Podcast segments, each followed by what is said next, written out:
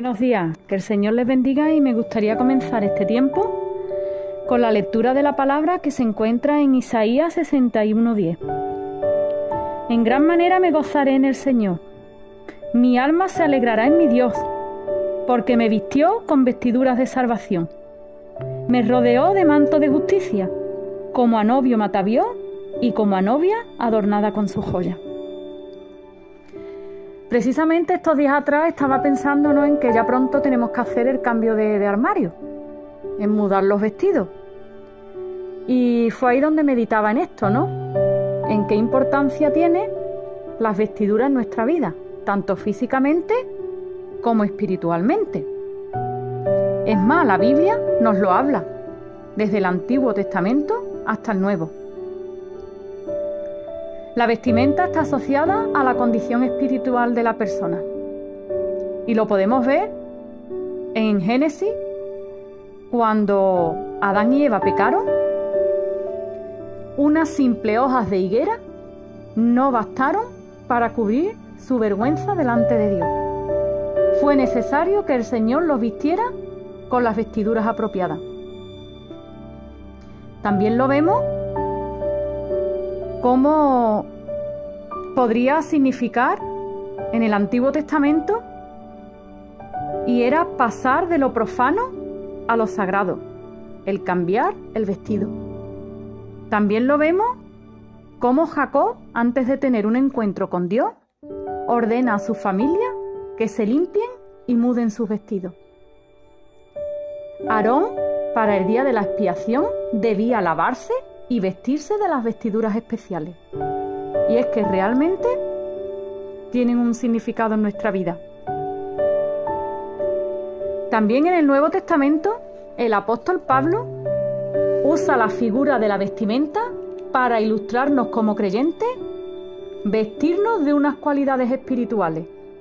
Estas las describe en Colosenses 3 y Efesios 4. Y a lo largo de sus cartas también nos aporta una clase de vestimenta. Por ejemplo, vestidos del Señor Jesucristo, vestidos del nuevo hombre, vestidos de toda la armadura de Dios, vestidos de amor, vestidos de las armas de la luz, vestidos de la coraza de fe, amor y esperanza, vestidos de la habitación celestial. Y es que realmente hemos sido vestidos de un nuevo hombre. Y es lo que yo me pregunto, ¿qué estamos haciendo con las vestiduras que Dios nos ha dado? Porque dice que nos ha vestido de salvación y nos ha rodeado con un manto de justicia. Y realmente la salvación es por gracia. Y la gracia es un traje que se adapta a cualquier tipo de persona.